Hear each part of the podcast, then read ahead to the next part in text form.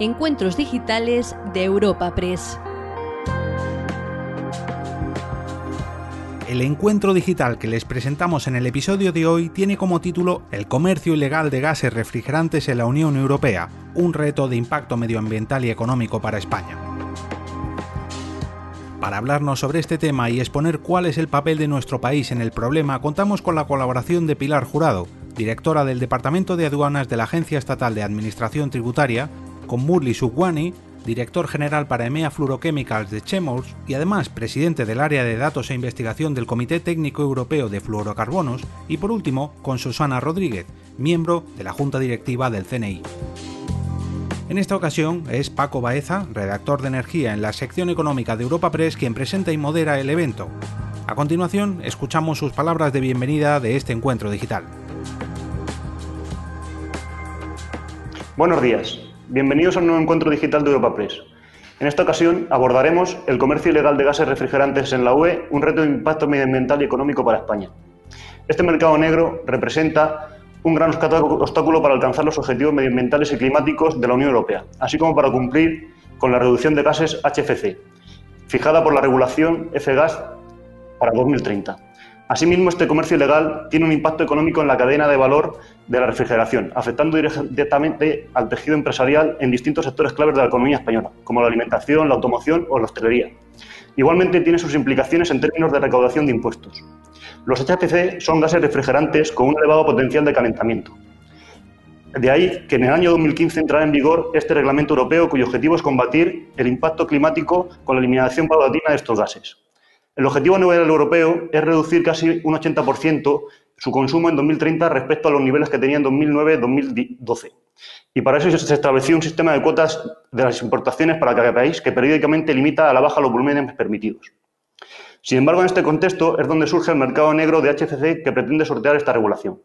Así, la entrada en vigor del reglamento comunitario FEGAS hace ya más de cinco años derivó en un crecimiento del comercio ilegal de estos gases, mediante el cual se evadía el sistema de cuotas a las importaciones impuestos por la Unión Europea y entraban a los mercados gases refrigerantes fuera del registro y, por tanto, dichas cuotas.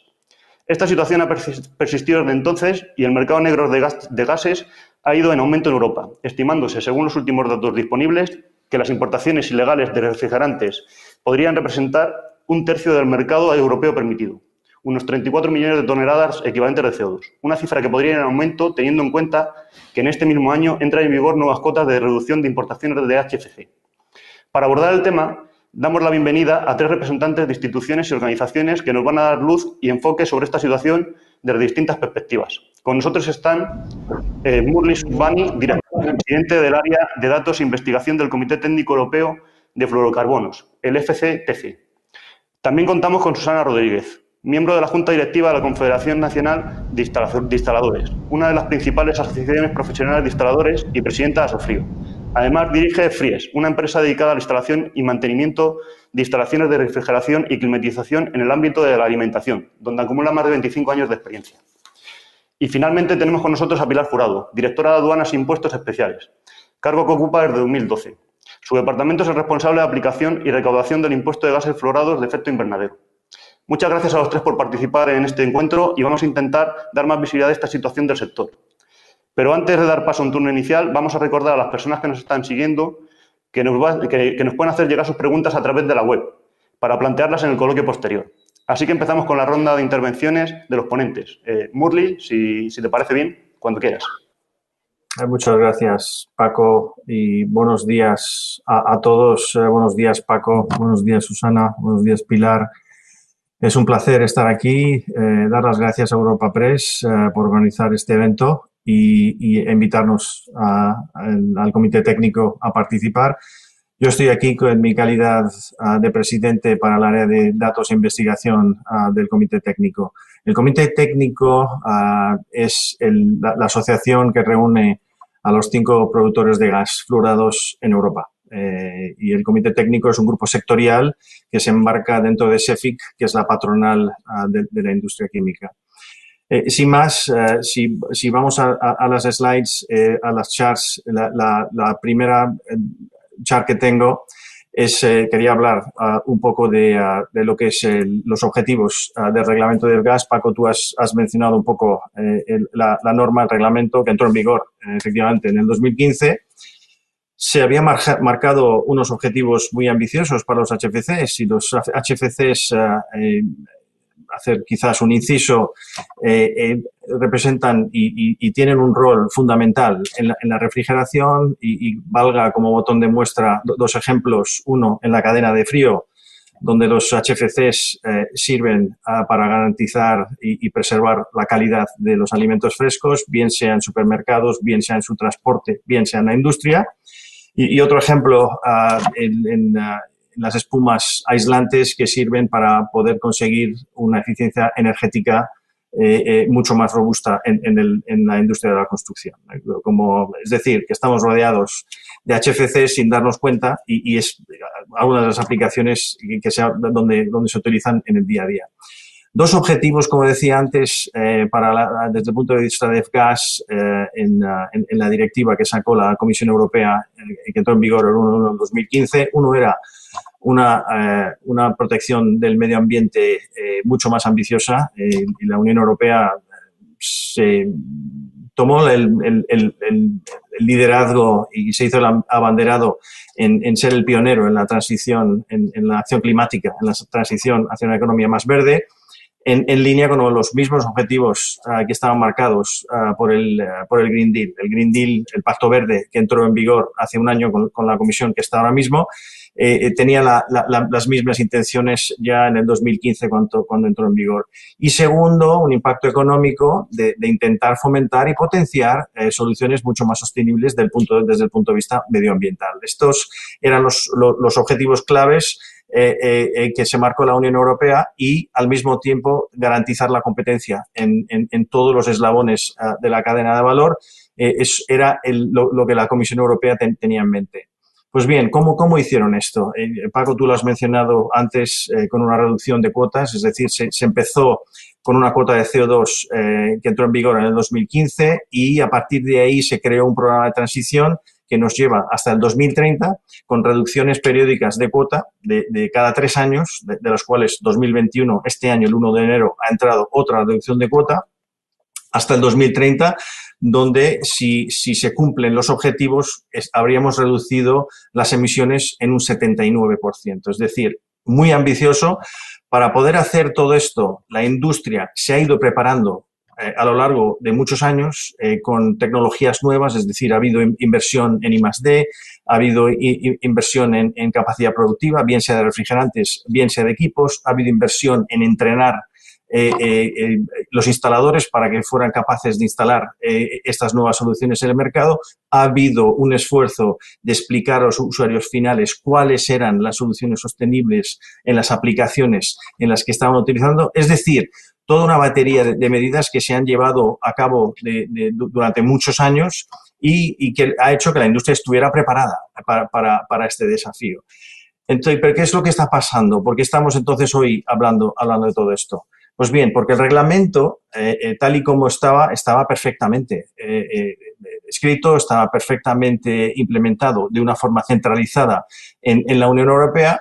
El problema radica en su seguimiento y su cumplimiento y su vigilancia cuando, cuando viene en, el terreno a nivel de Estados miembros. Es decir, la Unión Europea eh, eh, y lo, es lo que ellos eh, realmente estaban pensando, es decir, vamos a sacar esta directiva y la implementación, como otras muchas directivas o, todas las directivas, corresponde a, los Estados miembros. Y entonces, cuando vemos en, y, transicionamos hacia la implementación, pues estamos viendo que la aplicación del reglamento es, es débil, que las, el, el, el, el marco sancionador eh, para los que no cumplen el reglamento es diverso. Eh, es, eh, en general, en, en, todos los países de la Unión Europea, es, eh, no, es lo que cabría, no es lo que cabría desear para que, para que esto efectivamente el reglamento se, se cumpliera. Vemos que el intercambio de datos entre entidades y agencias públicas, bien sea dentro de un Estado miembro, bien sea de un país miembro a otro, o bien sea de un país miembro con, la, con la Comisión Europea, es es muy diverso, no, no, no, es, no es estándar. Hay, casos que son muy buenos donde, donde existe una lubricación fantástica donde, donde los datos se intercambian, pero hay otros casos donde realmente no, no, no es el caso. Entonces, en este, en este contexto, pues hay un, un comercio, un comercio ilegal, hay un mercado negro de, de, de, contrabando que, que, está, que está floreciendo no solamente en España, pero en, todos los países eh, de, la Unión Europea, que es lo que el Comité Técnico lleva prácticamente más de dos años denunciando y trabajando también con, eh, las autoridades europeas y las autoridades de los países miembros para ver cómo podemos zanjar este tema con las ideas que, nosotros tenemos en, el Comité Técnico. Pues bien, Hablemos de cifras. Eh, ¿De qué estamos hablando desde el punto de vista de, mercado ilegal?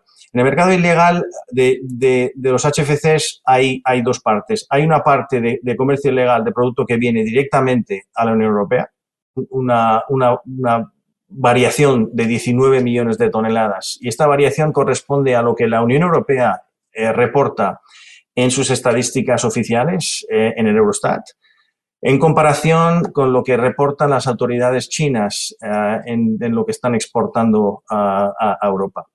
Eh, una cosa que, creo que es importante de mencionar es que Europa desde hace muchos años es deficitaria en la producción de HFCs. Es decir, la demanda de HFCs es mucho más alta que lo que Europa produce, con lo cual hay una dependencia de la importación y China es el principal exportador de HFCs eh, a, la, a, la, Unión Europea. Por eso, por eso el, miramos los datos de la exportación de, las autoridades chinas. Con lo cual aquí vemos una discrepancia de 19 millones eh, de, CO2.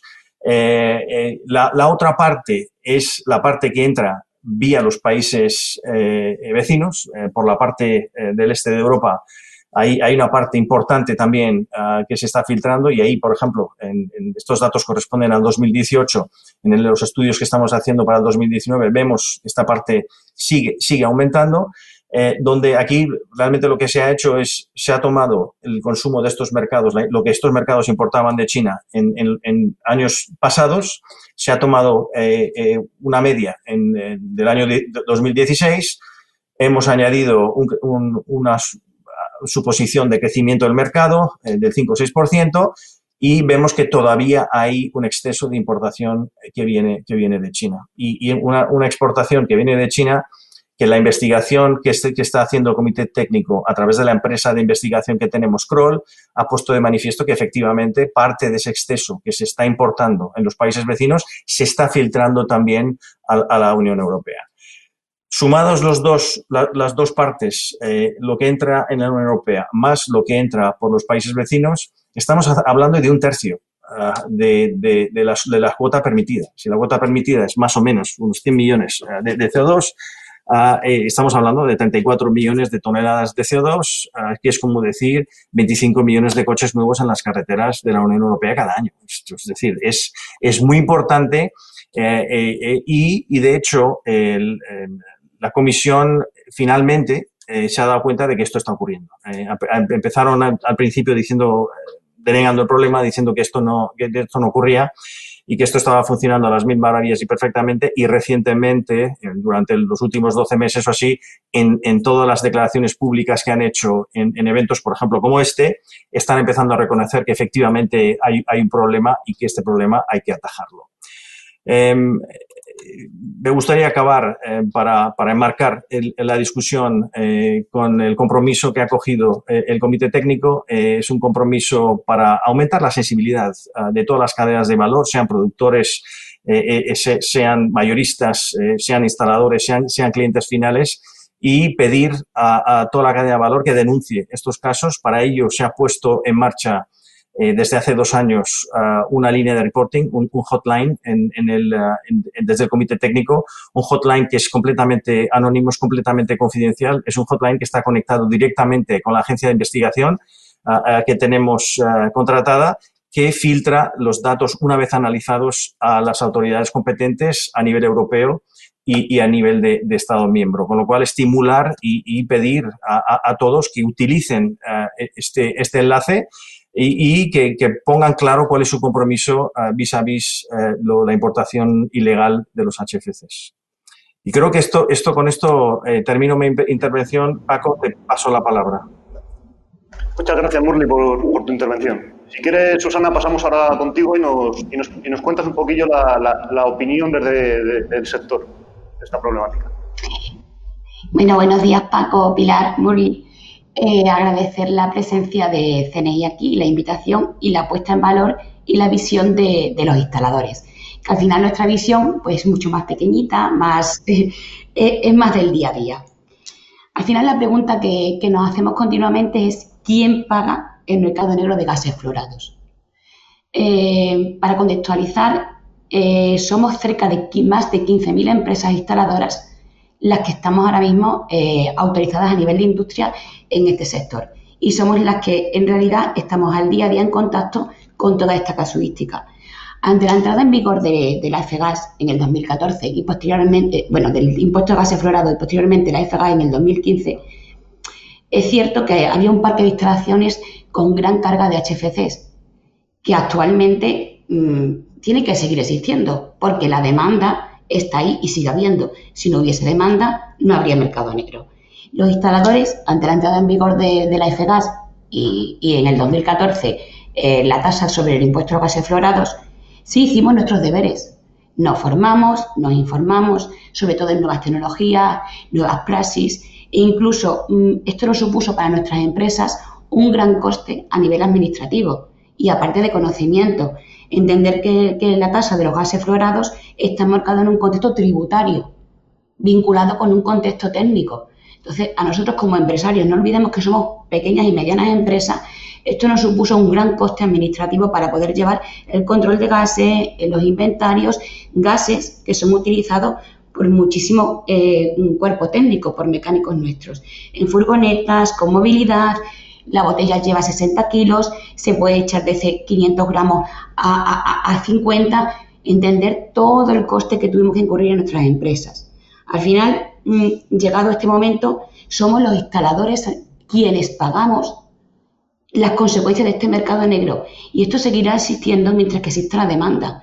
¿Por qué pagamos las consecuencias del mercado negro? Porque hemos perdido una gran competitividad.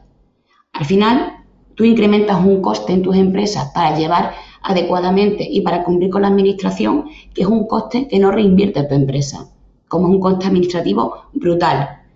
Aparte, tú pierdes competitividad porque tú no puedes, ese nicho de mercado que tenías con la venta de, los gases en las instalaciones o del usuario, también lo pierdes. Con lo cual, la competitividad es enorme versus las empresas que existan en este mercado negro y que no se enfrentan a toda esta carga que tenemos nosotros los instaladores que intentamos hacer las cosas medianamente bien. Eh, la limitación de cuotas conlleva evidentemente una subida de precios eh, esto hace mucho más atractivo el mercado negro, con lo cual tendríamos que ver exactamente cuáles son los actores que confluimos en esta situación y qué deberes tenemos que hacer cada uno.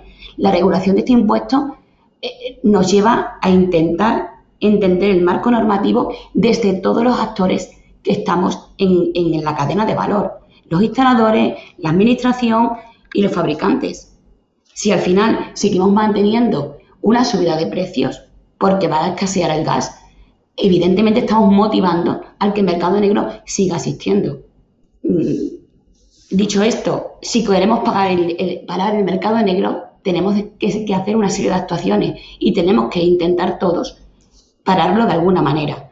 Hay que poner en valor al instalador que tiene CAF. Al final, el instalador que tiene CAF es el más damnificado, porque sí practicamos nuestra existencia. El que no tiene CAF no tiene ese DNI, no sabe que existe, por tanto sus praxis pueden ser ilimitadas.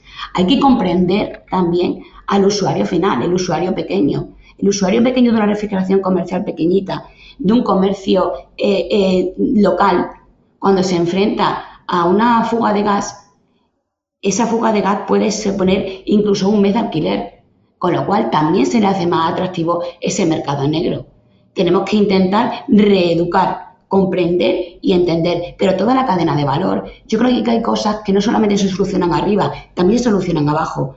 Y tenemos que llegar a ese, a, ese punto de inicio. Si no hay demanda, si no hay demanda, no existe el mercado negro. Hay datos que quizás no hemos barajado. Hay datos que en el inicio de la F-Gas hubo un acopio de gas importante en la cadena de valor. Eso no está contemplado cómo se ha consumido ese gas, empezando por ahí. Tampoco sabemos el parque de instalaciones de, de HFCs en cuánto está cuantificado. Ni tampoco sabemos el índice de fuga de esas instalaciones. Por lo tanto, nos faltan datos. O sea, quizás todo el esfuerzo que estamos haciendo, si no tenemos todo el escenario del sector, es muy complicado atajarlo. La administración entiendo que hace lo que tiene que hacer, pero si tiene ausencia de datos y tiene ausencia de donde tiene que ir la administración, es muy complicado que podamos poner barreras a esto. Hay que incentivar el cambio de las instalaciones. Si no incentivamos el cambio de las instalaciones a, tecnologías más eh, eh, medioambientales, a gases con menos HFC, si no incentivamos ese cambio, seguimos alimentando una demanda. Al final, tenemos que olvidarnos de, penalizar al que hace bien las cosas. Tendremos que premiar al que intenta hacer bien las cosas. Y no olvidemos que aquí estamos en juego más de 15.000 pymes. Pymes repartidas y atomizadas por todo el territorio nacional.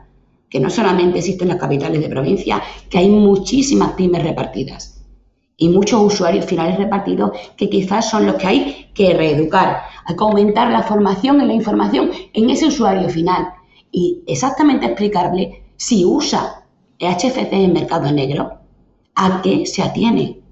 Al final el problema que nos encontramos los instaladores es que somos los que pagamos las consecuencias en todo. O sea, si el impuesto al principio es de vengo, si no me paga un cliente, yo al final tengo que, liquidar. Después ya veremos la insolvencia del tráfico de esa operación. Pero yo tengo que liquidar mi impuesto cuatrimestralmente. Y bastante carga tenemos ya la, pequeña y mediana empresa para seguir eh, intentando luchar sin ayuda contra este mercado negro. Perdemos competitividad. Si yo pierdo competitividad, yo no voy a poder frente a pagar mis impuestos.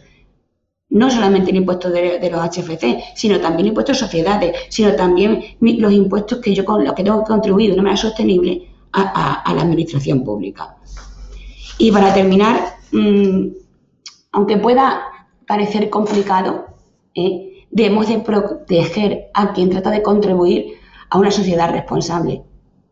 Debemos de protegerla, debemos de, premiar y debemos de ayudar. Y la colaboración administrativa eh, pública-privada es esencial.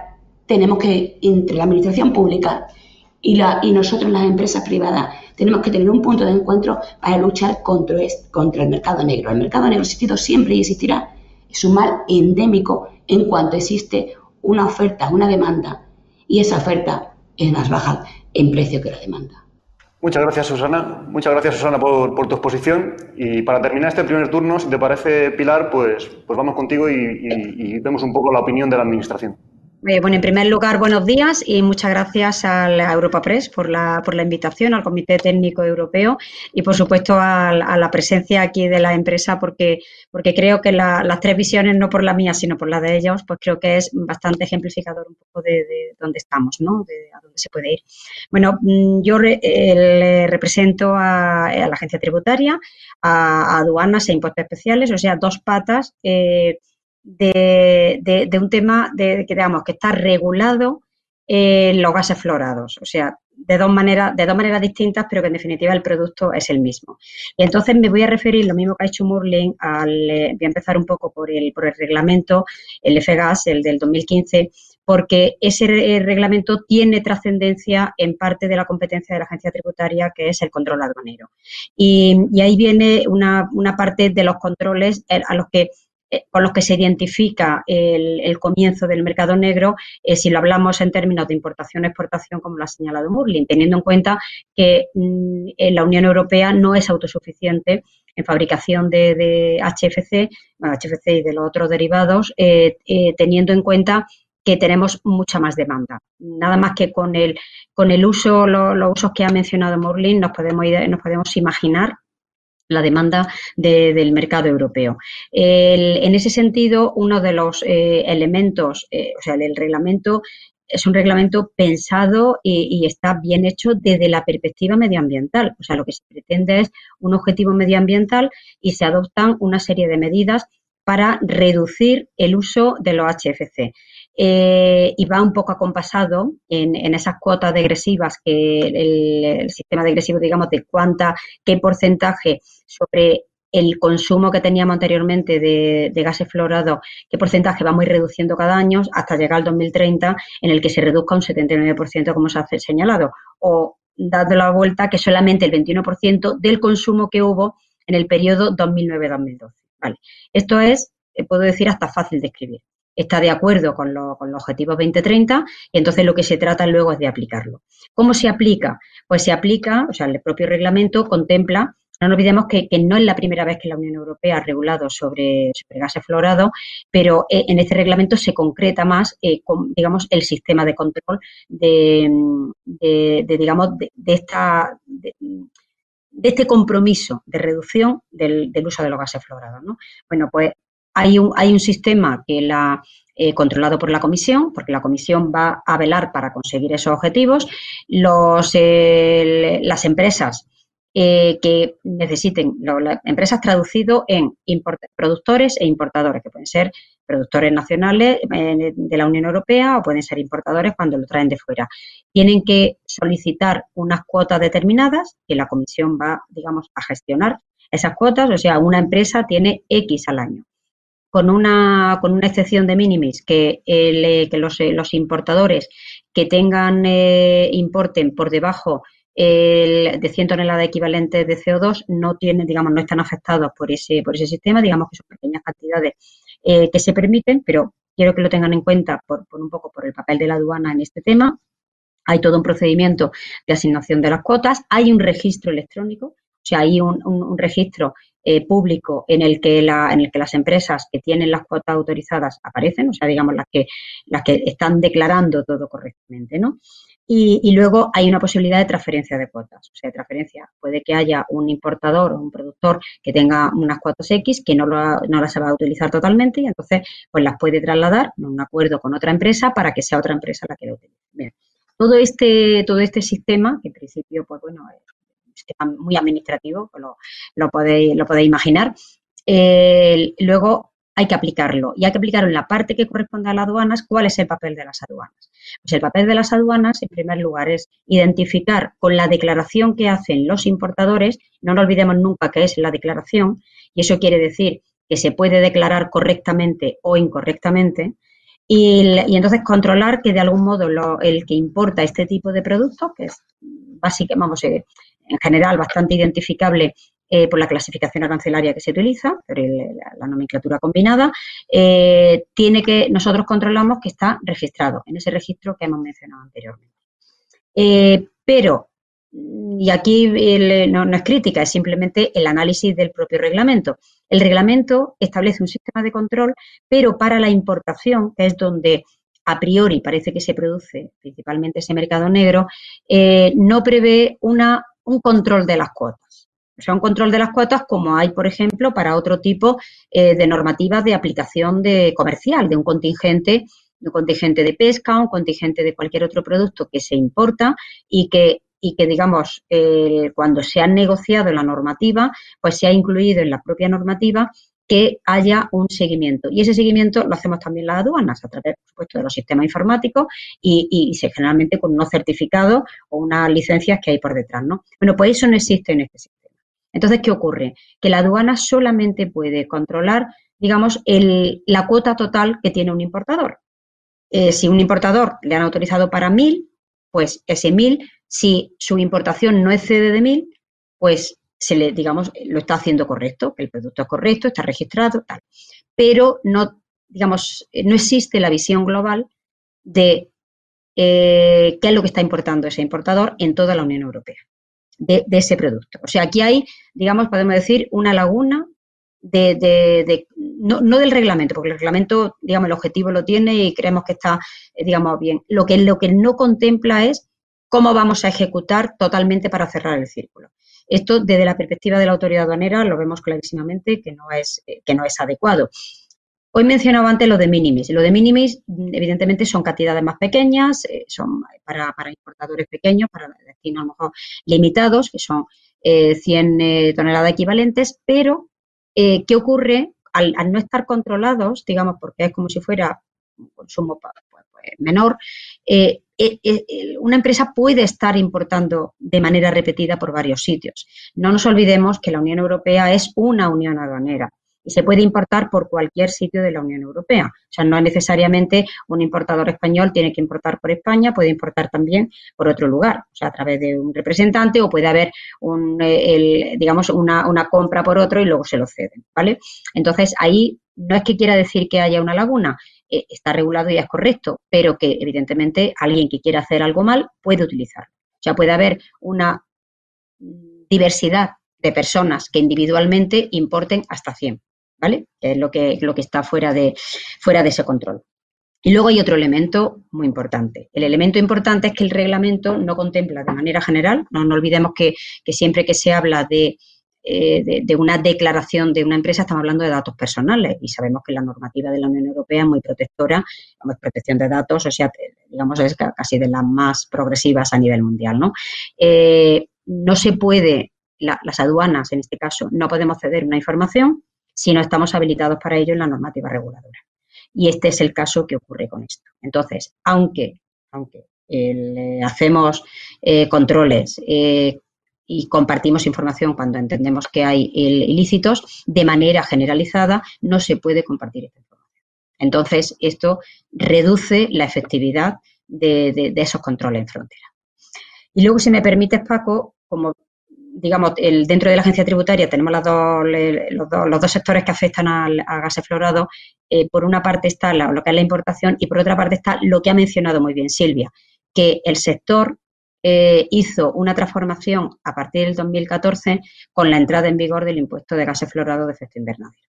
Eh, diría que somos pioneros en España en este impuesto, me diréis que, bueno, que, ser pionero en los impuestos, pues que no es tal, pero bueno, es lo que hay. Es un impuesto medioambiental, con un objetivo medioambiental, que tiene una, un tipo impositivo que muchos lo consideran elevado, pero realmente tiene que ser disuasorio para, conseguir un, efecto medioambiental.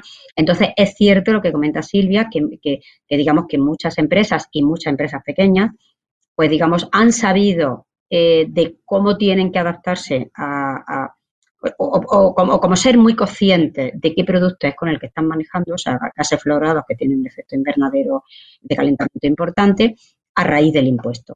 Entonces, el impuesto establece una, un método de control, que, en parte es llevar esa, esa, ese control de, las existencias y, que, al final tiene también unos en la cadena de distribución de, de los propios gases florados, digamos, se paga al final.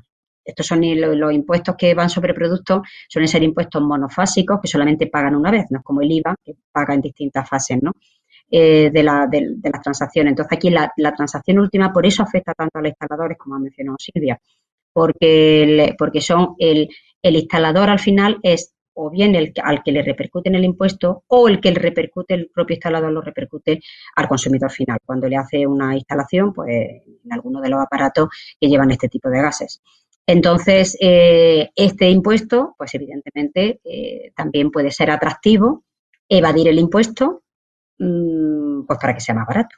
Entonces, este, digamos, mercado negro que habéis mencionado en general, eh, pues de algún modo puede estar ligado tanto, tanto por, el, por la normativa global de control de la Unión Europea como efectivamente por la, por la propia aplicación de un tributo.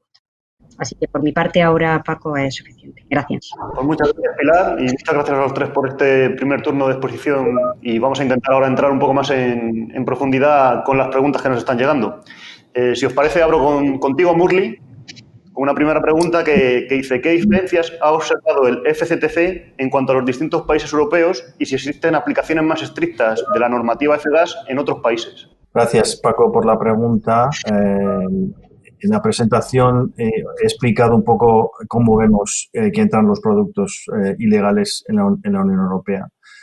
Están entrando directamente en la Unión Europea, los distintos puertos, sean en un país o sea en otro.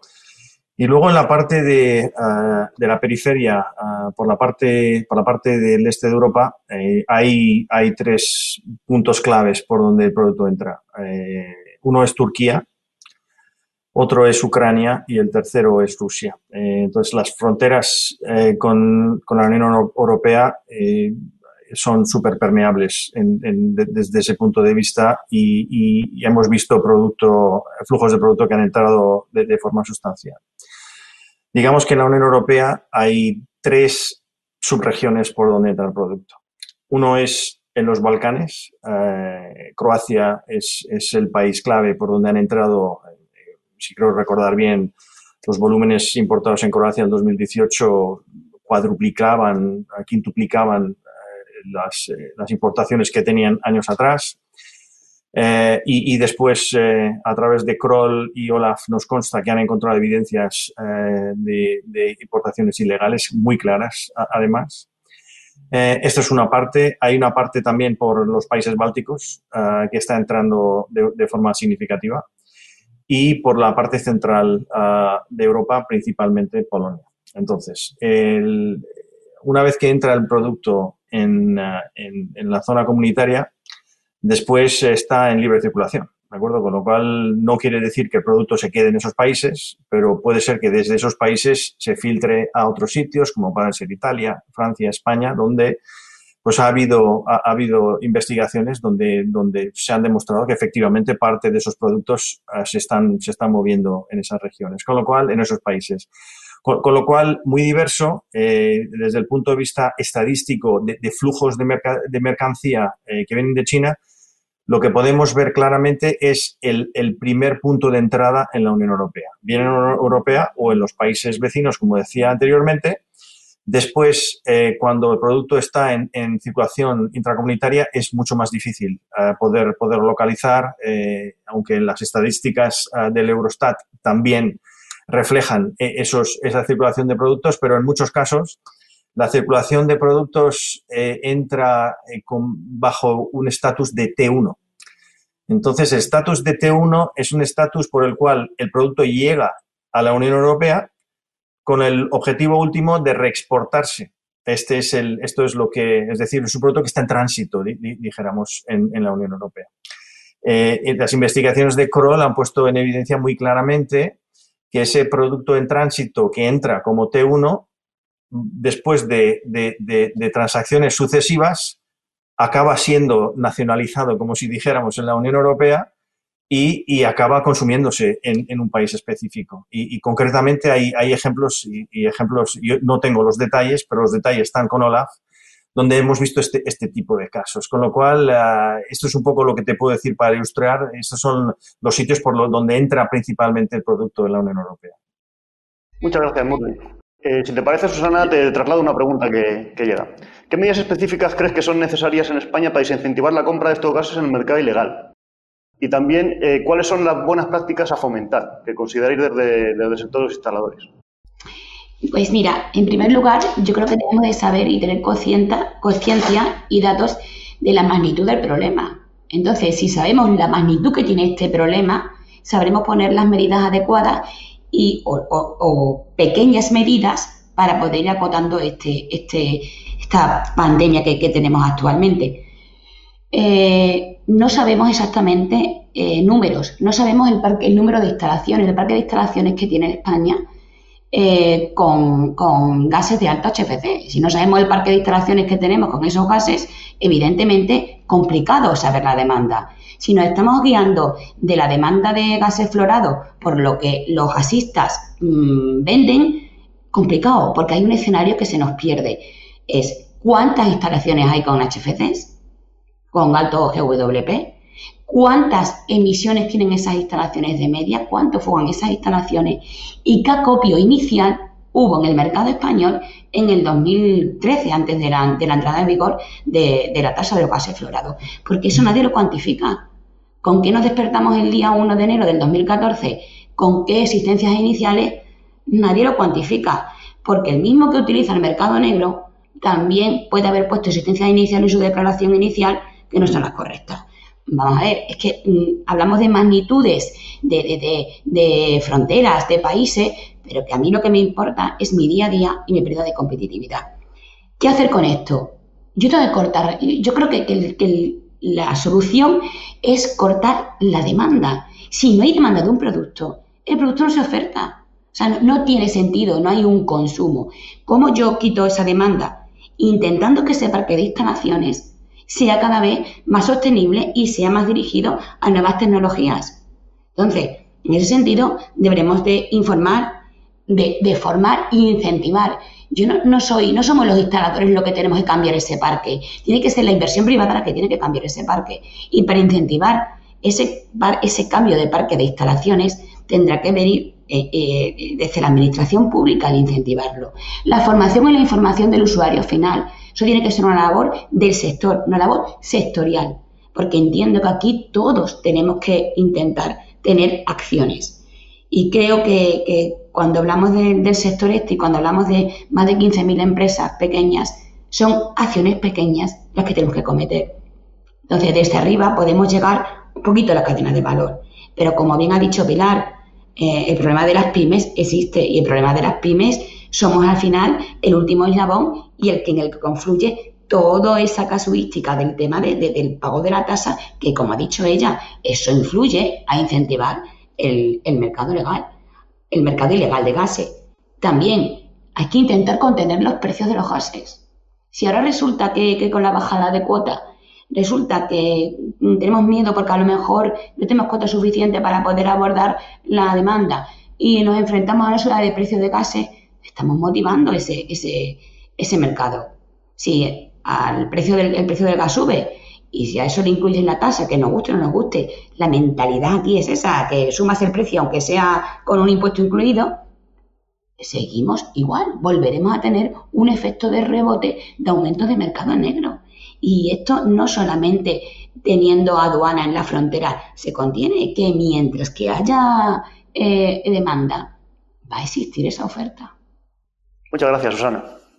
Si te parece, Pilar, eh, te traslado una pregunta que ya sabes que a los periodistas nos gustan mucho las cifras, y es si tenéis estimaciones de cifras sobre el impacto en la recaudación y si desde la agencia tributaria se contemplan acciones para asegurar el cumplimiento del reglamento FGAS. A ver, yo sé que os gustan mucho los datos, los datos numéricos a los periodistas, pero no te voy a dar. Eh, no te voy a dar, pero no porque no los porque no quiera dártelos, sino porque hacemos eh, realmente pocas, por no decir ninguna, estimaciones de cuánto es lo que se está defraudando. Eh, conozco por lo que por lo que va a salir a los medios algunas estimaciones y veo muy razonable la digamos el análisis que están haciendo en el Comité Europeo, porque digamos hay que trabajar hay que trabajar con, con, estimaciones con cifras, pero lo que yo, sí te digo que hay fraude y fraude lo hay y lo hay, y, perdona que aunque me menciona lo del reglamento FGAS, pero yo quiero unir a lo que ha comentado Silvia, o sea, quiero unir las dos cosas, porque de alguna manera, de alguna manera en España, las dos cosas quiero decir con el impuesto de gases florados, porque de alguna manera en España están muy relacionados los dos, los dos elementos. El hecho de que en España tengamos un impuesto indirecto que recae sobre un producto que al final hace subir el gas, digamos, en la venta final, pues esto tiene una atracción al fraude adicional.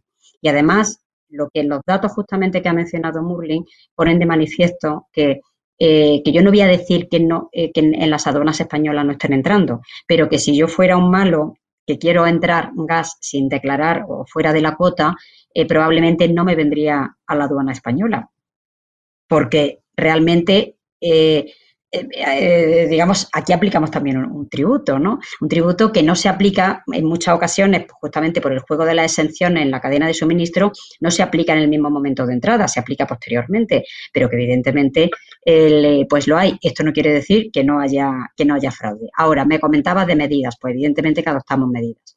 En el plan anual de control tributario de la agencia tributaria eh, se incluyen, eh, esto es público, de hecho se, dentro de nada se va a publicar la siguiente, la, del año 2021, se incluyen acciones específicas eh, con relación a, los gases, al, impuesto sobre gases florados, pero que indirectamente es el producto el que se está controlando.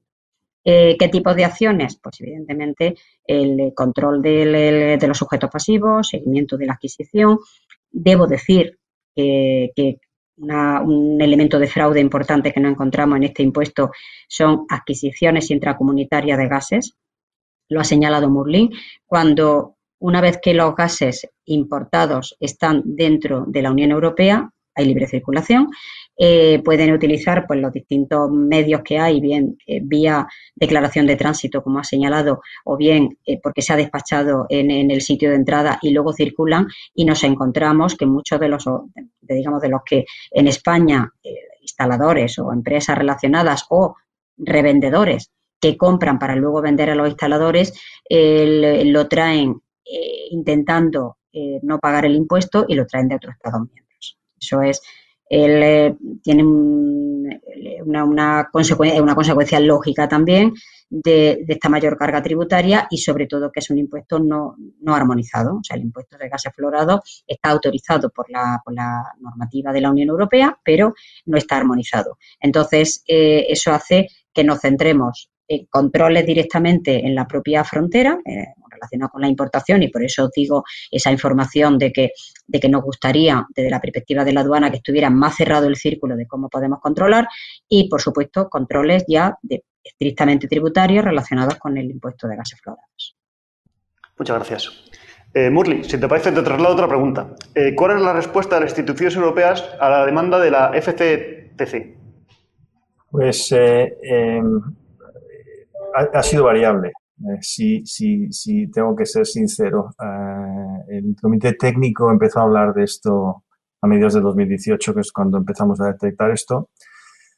Y la primera reacción fue de, no, no, no, no, ustedes no tienen ni idea de lo que están hablando. Nosotros lo, lo estamos monitorizando y va perfectamente, va, va todo bien. Y fue, fue entonces cuando el comité técnico trajo a Oxera. Oxera eh, son, es una empresa independiente, nada que ver con el comité técnico, y ellos son los que analizan los datos que, yo he ofrecido antes. Y trajimos a los señores de Kroll, que son los que están haciendo también eh, las investigaciones. Poco a poco eh, la evidencia ha ido, ha ido aumentando y bueno, ahora mismo ya, y creo que lo he dicho antes, están completamente de acuerdo en, en que efectivamente hay un problema. Pilar lo, ha mencionado antes también, con lo cual yo creo que todo el mundo está de acuerdo de que, hay un problema. El, tema ahora es cómo resolvemos el, asunto, ¿de acuerdo? Entonces, eh, hemos propuesto una serie de ideas para contener y después para desarrollar. En el, en el, lado de problemas, de medidas para contener el problema, por ejemplo, que, que, toda la gente en aduanas, todos los agentes de aduanas, eh, eh, todas las agencias de aduanas en todos los países miembros tengan acceso al registro electrónico de los HFCs donde están, donde están marcadas las cuotas, cosa que hasta hace igual un año o así no era el caso.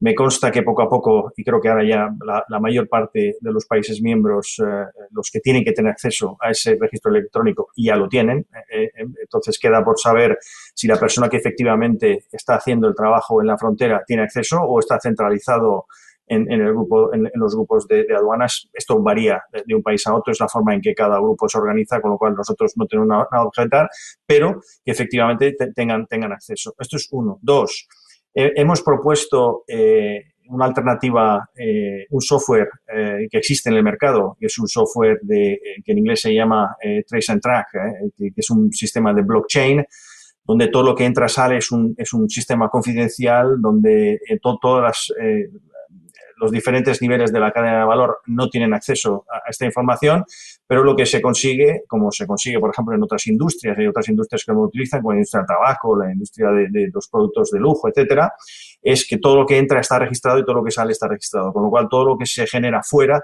eh, eh, inmediatamente hay, ah, hay, una visión clara ah, de lo que es legal versus de lo que no es legal. La Unión Europea nos dijo que no querían adoptar esto y que querían adoptar la ventana única. ¿De acuerdo? Como solución de, software alternativa, a lo cual nosotros no tenemos nada que objetar. Lo único que hemos dicho es que esto tiene que acelerarse, ¿de acuerdo? Y, acelerarse eh, a pesar de que los, los, gases fluorados se están tomando como piloto en el proyecto de la, de la ventana única, va retrasado. No sabemos exactamente dónde está para 2021, pero la idea es que a partir del año que viene, o quizás finales de este año, empiecen algunos países en, en, la ventana única. Y, y, en resumidas cuentas, lo que es la ventana única, para que todo el mundo lo entienda, o, de la forma que el comité técnico lo entiende, es que hay visibilidad por las diferentes aduanas de cuáles son los flujos de, de, mercancías en, ese sistema. Es decir, que se comparte información en, los, en los, diferentes países miembros en, los grupos de aduanas. ¿De acuerdo? Con lo cual, esto, esto es otra medida que, que viene. Eh, desgraciadamente no está todavía eh, implementada, pero bueno, eh, nos han, nos han dicho que, que, viene. Y el tercero y, la tercera medida también para, para ayudar a contener es tener seminarios. con los diferentes grupos de aduanas de los diferentes, de los diferentes países miembros Estamos trabajando con Taxud, que, es el, ah, que es el brazo de aduanas de la Unión Europea, y vía Taxud nos han puesto en contacto con los diferentes grupos de aduanas de los diferentes países europeos. Llevamos, eh, si quiero recordar, entre 8 a 10 seminarios en, distintos países ah, de, de la Unión Europea seminarios que se centran en que el comité técnico pone a disposición el conocimiento que nosotros tenemos, en cómo están empaquetados HFCs, qué son los HFCs, cómo se puede detectar la importación ilegal de los HFCs, etcétera, etcétera. Es decir, es más que, más que un seminario, es intercambio, es un intercambio de, de ideas eh, y lo intentamos hacer en, eh, no en inglés, eh, pero en el idioma de, cada país. Y, de hecho, pues bueno, hay entre 8 y 10 países donde ya se ha hecho y la idea es continuar haciendo esto para aumentar la, información y la sensibilidad de los diferentes grupos de aduanas en los países miembros. Muchas gracias. Enlazando un poquito con, lo que nos contaba Murli, Pilar, yo quería trasladarte una pregunta, y es si existe un grupo de trabajo específico dentro de impuestos especiales para los gases HFC sí, bueno, organizativamente, eh, dentro, digamos, de servicios centrales aquí en, el, en, la agencia tributaria y luego a nivel territorial en las distintas regiones, eh, eh, tenemos personas que, personas, digamos, dentro de la organización, unidades administrativas que se dedican a la, a la gestión y el control de las declaraciones aduaneras con relación a lo que he comentado antes, y a la gestión y control del impuesto sobre gases fluorados. Y, justamente de la, digamos, de la información que se gestiona en las declaraciones que presentan tanto los importadores como, eh, los, los sujetos pasivos del impuesto de gases fluorados, es de donde obtenemos y manejamos eh, por supuesto con información complementaria, con investigación, eh, las acciones de control que realizamos, que realizamos directamente con las empresas. Yo, si me permite, Paco, lo que ha mencionado Murlin, pues me parece muy interesante. O sea, sé que el, comité técnico tenía, hacía eh, formación. No sé si, lo, si en España se ha planteado ya, pero que estamos totalmente a disposición de, de, poder, de lo que podáis facilitar de información para, para los compañeros de aduana en cuanto queráis. Organizamos una formación. Ahora mismo estamos haciendo las cosas por eh, online y es mucho más fácil de llegar a la gente. Así que en cuanto quieras, vamos, eh, te pones en contacto con nosotros y lo podemos hacer. Eh, Susana, te quería trasladar otra pregunta. Eh, ¿Cómo imaginas que puede reaccionar el mercado ante las nuevas restricciones que van a entrar en vigor este mismo año a, las cuotas? Pues mira, Paco, mm, permíteme que te diga que va a ser el día de la marmota. básicamente porque cada vez que, empezamos a escuchar que no va a haber gas, que no va a haber gas, que no va a haber gas, dos meses sube el gas. hace dos años dos, tres años, ya, ya, la edad, la memoria me confunde, eh, ya pasó esto mismo. O sea, venía el lobo, venía el lobo, no había gas, no había gas, no iba a haber gas porque la reducción era importante, no, había, no iba a haber gas. Y hubo una subida en el mercado de, de, los gases refrigerantes eh, altamente, alarmante, fue, fue, fue brutal. La misma subida que después eh, se redujo en bajada al año siguiente. y siempre hubo gas. Entonces, yo, mm, para esto, yo, soy, de, y los instaladores somos de vernos el día a día. Cada vez que escuchamos que va a haber falta de gas, sube, sube el, gas.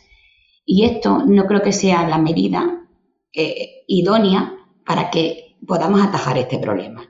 Entonces, yo creo que en 2021 gas habrá, va a haber gas, porque, porque nosotros los instaladores vamos a seguir haciendo los deberes eh, eh, pertinentes, vamos a seguir eh, utilizando el mercado legal y gas va a haber, igual que lo ha habido el año pasado y lo ha habido el otro, el anterior, va a haber, porque si no hay, eh, habrá una medida para poder adaptar todas las instalaciones y para poder readaptarnos y buscar soluciones, porque para lo que los instaladores eh, como nosotros es para lo que estamos preparados y para lo que nos hemos formado. O sea, no me, no me preocupa. Lo que sí me sigue preocupando es todo el mercado ilegal que se va a mover a raíz de esto. Lo que sí me sigue preocupando todo lo que tenemos que hacer y todo lo que nos vamos a enfrentar a nivel de, bueno, pues, pues eh, la falta de competitividad que nos va a llevar todas estas subidas de precios que se pueden avecinar. Muchas gracias, Susana. Pues si te parece, Murli, te paso otra pregunta. Eh, ¿Cómo está funcionando el compromiso contra el comercio ilegal que han lanzado recientemente desde el FCTC? Pues mira, yo, creo que está funcionando excelente. Eh, tenemos cerca de, 300 personas que han suscrito, se han suscrito al compromiso, de las cuales hay entre 20 y 30 en, España. Y desde aquí lanzar eh, una invitación a todos a, unirse a, este compromiso. Eh, creo que es fundamental que se siga denunciando vía el hotline este que tenemos, que como explicaba yo antes va directamente a Kroll y que, ellos lo investigan el trabajo y, lo ponen en conocimiento de, las autoridades de cada país o bien de OLAF a, nivel centralizado en Europa. Con lo cual yo te diría que, está funcionando muy, muy bien y la idea es continuar eh, enfatizando eh, e invitando a otros a, unirse al compromiso. Muchas gracias. Pues te parece, Susana, te traslado la pregunta que te he trasladado, pero casi imposible que la escucharas por un pequeño problema que hemos tenido. Eh, ¿Cómo debería pagar el impuesto de, de, de gases florados? ¿Cuál es vuestra opinión al respecto? El impuesto de los gases florados. Yo no voy a reivindicar que se quite el impuesto de los gases florados. O sea, es que sería. Eh, es lo que, lo que el sector lleva pidiendo desde el 2014. Y si estamos en el 2021 y ese impuesto no se ha quitado, no se va a quitar. Entonces, no voy a malgastar eh, tiempo en decirle, Pilar, que quitar el impuesto, Pilar, por favor no se va a quitar el impuesto, no, un impuesto que está establecido, un impuesto que ha pasado el tiempo que ha pasado por él, un impuesto que ya lo tenemos en el ADN y que día a día subimos en coste, no se va a quitar. Ahora, sí pido a, las administraciones que, a todos los instaladores que intentamos contribuir, a todos los instaladores que intentamos tener nuestra, realizar buenas praxis y que enseguida, en cuanto salió el impuesto, nos dimos de alta en el CAF y dijimos, señores, nosotros gestionamos el impuesto de gases florado, nosotros compramos y nosotros vendemos, que por favor la administración eh, no, nos mire bien, no, no, no nos premie a, las personas que intentamos hacer bien las cosas, a las 15.000 empresas, a 16.000 empresas que intentamos hacer bien las cosas, porque la que tenemos, la carga y la presión tributaria que tenemos e impositiva es muy grande, porque no solamente es el, impuesto de los gases florados, es la falta de competitividad que nos ha conllevado todo esto, la situación económica en la que estamos viviendo, en la que nos estamos entrando, en la que estamos siguiendo, es que todo al final eh, llega para nosotros, la información, la adaptabilidad de, nuestra, de, nuestros operarios, ahora con el 115, con la adaptación a las nuevas tecnologías, los nuevos refrigerantes, el cambio de panibulador de gases florados, todo eso ha sido a costa del pulmón financiero de nuestras pequeñas y medianas empresas. Entonces, solo pedimos que nos ayudéis, que nos ayudéis a seguir contribuyendo a, las administraciones y que estamos para ayudar y que la colaboración pública-privada es importantísima, es importantísima. Y, que estamos aquí todas las pequeñas y medianas empresas para que nos pidáis en qué os podemos ayudar y nosotros decir a vosotros en qué nos podéis ayudar a vosotros. Bueno, pues muchas gracias a los tres y a todas las personas que nos habéis seguido a través de la plataforma. Hemos llegado al final, hemos agotado el tiempo. Esperamos haber dado un, poquillo más de luz sobre este tema desde vuestro punto de vista, vamos. Y buenos días a todos y os emplazamos a, a un nuevo encuentro digital de Europa Press.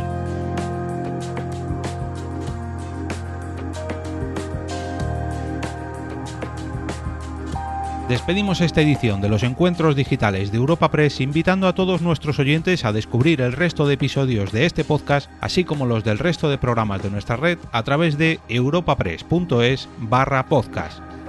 Recuerda que todos ellos están disponibles en las principales plataformas de podcasting.